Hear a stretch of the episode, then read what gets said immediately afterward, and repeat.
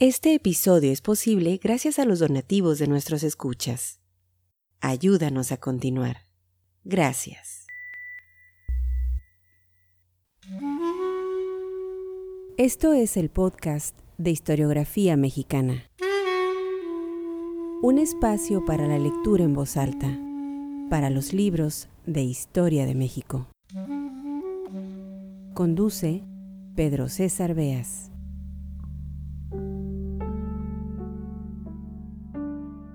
Sean bienvenidos al podcast Historiografía Mexicana.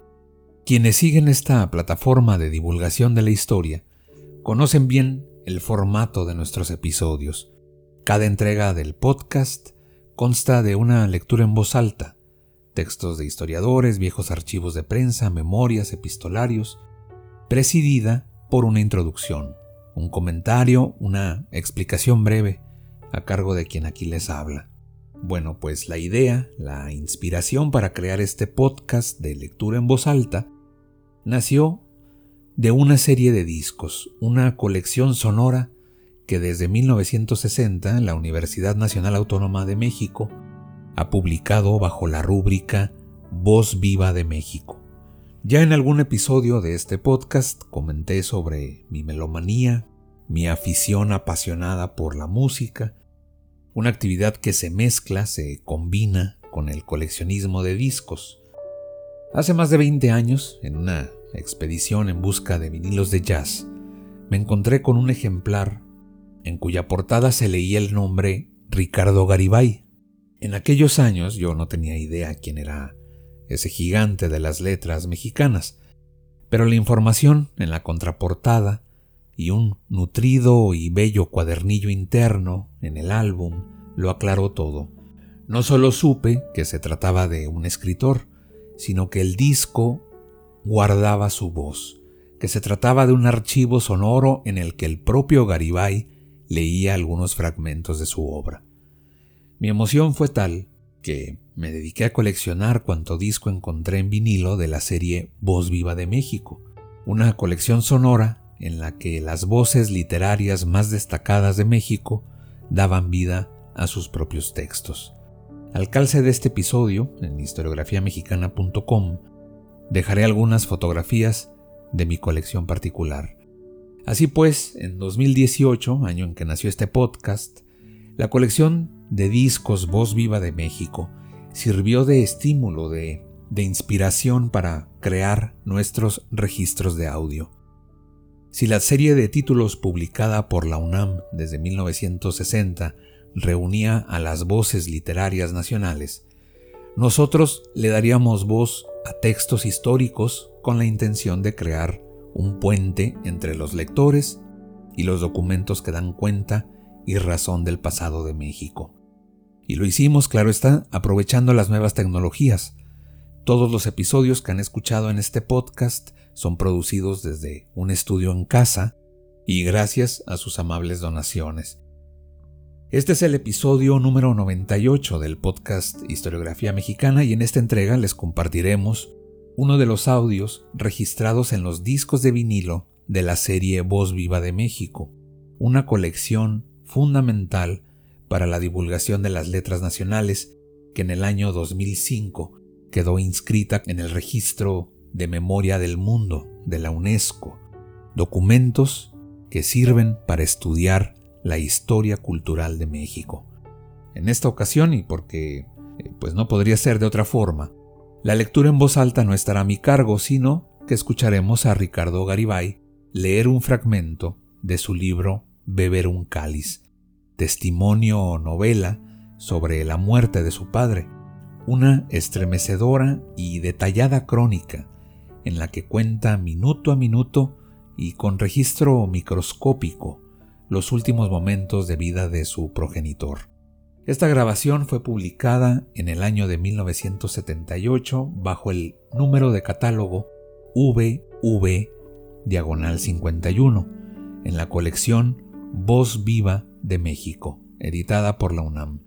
No olviden visitar nuestro sitio historiografiamexicana.com en la página exclusiva de este episodio encontrarán fotografías de algunos de los álbumes que componen la colección motivo de esta entrega y en el menú superior de nuestra página, como siempre, verán el botón Contacto.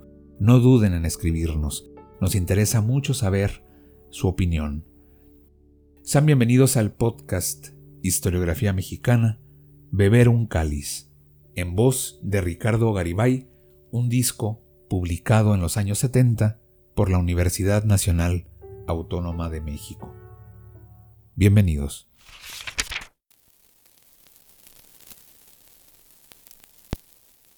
Las cuatro y media de la mañana. Quién sabe cuántas horas, días llevaba inmóvil, los ojos detrás de un agua temblona y persistente, la boca abierta y caída, el hueso de la nariz alargándosele, ocupándole todos sus anhelos, matizándole la enfermedad, haciéndole nítido el único brillo de la cara. Y creo que todo empezó un poco antes del oxígeno, que algo alrededor de esos momentos se hizo evidente, tal vez el anuncio de la marcha veloz hacia el final. Murió a las cinco de la mañana del sábado. Sábado 9 de junio, hace tantos meses menos tantos días, conozco bien la cifra.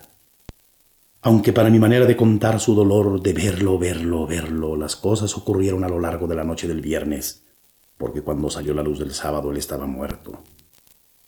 Y son las noches de los viernes, pues, las que quedaron hechas para temer, para gemir, para amar las imágenes de su agonía, para sentir atroces los pecados. En realidad no sabemos que ha muerto, sino de vez en cuando. Y nos ahogamos entonces de saberlo. La única que lo sabe bien a todas horas, todos los días, y no como si él estuviera muriendo a todas horas, sino como si a todas horas acabara de morir para siempre, es mi madre, o para decirlo mejor, su esposa ciega desde esa noche y como insomne detrás de sus grandes párpados cerrados. Ella hoy en la mañana, por ejemplo, escuchaba Bist by Mir de Bach, la canción de la esposa. Un lado de su cara estaba plácido, pero el otro estaba contraído entre muchísimas arrugas nuevas y vigilante y lacerado y el párpado como roído de quemaduras y exhausto. Se adelantaba en la silla para oír más aún la canción Pugnaba por mirar quién sabe qué, y por un momento por una rendija los iris se asomaron, azules.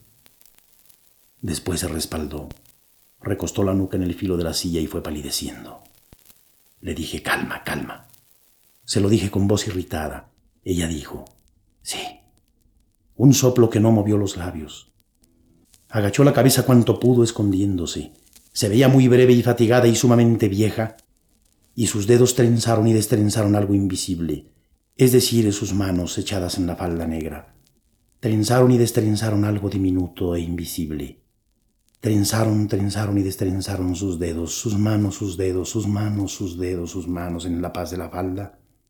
Trenzaron y destrenzaron, trenzaron y destrenzaron y destrenzaron algo microscópico, invisible. En realidad nosotros no sabemos que él ha muerto, pero su tumba, y otra vez, ¿cómo es posible hablar de tu tumba, Padre, mi Padre, que vi agonizar, esperar solo a la muerte, en la muerte? ¿Cómo es posible hablar de ti, muerto, si estás aquí ahora, vivo como siempre, vivo del corredor a las piezas, de las piezas al corredor, taciturno y con la oración, el presentimiento y la osquedad constantes en los labios? Pero su tumba, digo, es un hecho ahora en una loma que divisa la ciudad como pedacería de espejos distante una loma de aires que bajan continuos, que bajan ahora, las cinco en punto de la mañana de hace tantos meses menos tantos días, tú previste esta loma. Poco a poco supiste con claridad, con aterrorizada claridad, que donde está estaba esta loma. Una loma que yo no he vuelto a ver, en la que hay varias tumbas y en una esto no tiene remedio. Esto ya no tiene remedio. ¿Cómo lo sabía su esposa oyendo a Bach?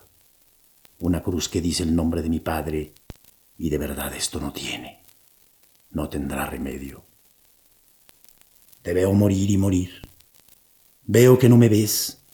Veo la ventana, la ventana, la ventana, la ventana. Veo tu boca abierta al amanecer, al atardecer, en plena noche, al amanecer, al atardecer, en plena noche, al amanecer, tu boca abierta, a casa del aire esforzadísimo. Veo el hueso de tu nariz alto y aguileño y nunca fue aguileño. Lo veo hueso lúcido, el primero entre todos tus huesos que supo y por él supimos que las cosas eran de muerte. Veo también tus ojos viendo mucho más allá de las cortinas o del buró de nuestras caras que se asomaban a mirarte. Tus ojos sordo tuya, a la espera de un machetazo mortal que llegó. Hombre santificado en aquella tu terca hombría silenciosa, a esta hora ya te habías puesto verde y tus ojos ya habían sido igual que vidrios gruesos sin agua, la que estuvo llenándolos durante tantos días antes de que dejaran de ver. Eras ya un rostro de cartón o de cal, énfasis terrible de pómulos, arcos y líneas de quijadas y órbitas frente de madera. Y latías cada cinco minutos. Tu lengua se recargaba pesadamente en los dientes inferiores, tenía manchas blancas. Tus ojos eran una raya dura. Tu hijo mayor palpaba tu cuello en busca de tu sangre. Tu esposa se aferraba a tu mano derecha y te veía, te veía, te veía con lo que le quedaba de vista porque tú sabes que luego de tu muerte luego empezó a quedarse ciega por completo y hoy no ve más que manchas muy vagas. Dice ella que una mancha pequeña es Rosalía, que otra más pequeña es la perra. Cualquier mancha grande es un mueble o una pared o un coche, y que a nosotros más bien nos presiente o nos huele y está segura de que somos, de que hemos entrado en la casa por una tos, un murmullo o por los pasos. Dice que lo que sí ve bien es tu vida, tus caballos, tu rostro joven, que distingue tu risa entre otras muchas en reuniones de hace cuarenta años, y que te oye caminar y hablar y sabe en qué casa y cuándo está sucediendo eso, qué puerta estás cerrando, en cuál escalón de cuál patio de qué pueblo suenan tus espuelas. Y dice un poco asombrada de esta nitidez. Juntos. Cuarenta y tres, no, cuarenta y cuatro casi 44 años juntos, él y yo, y como si estuvieran aquí todos esos años a la vez. Estábamos alrededor de ti, José de Jesús echado en la cama a tu izquierda y más cerca de la cabecera que tú, de modo que veía tus cabellos y tu frente y no te veía la boca.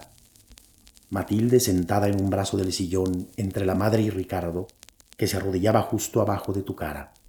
La madre estaba en el sillón. María Bárbara sobre la cama a tus pies. Estos son tus cuatro hijos y tu esposa que ahí estaban.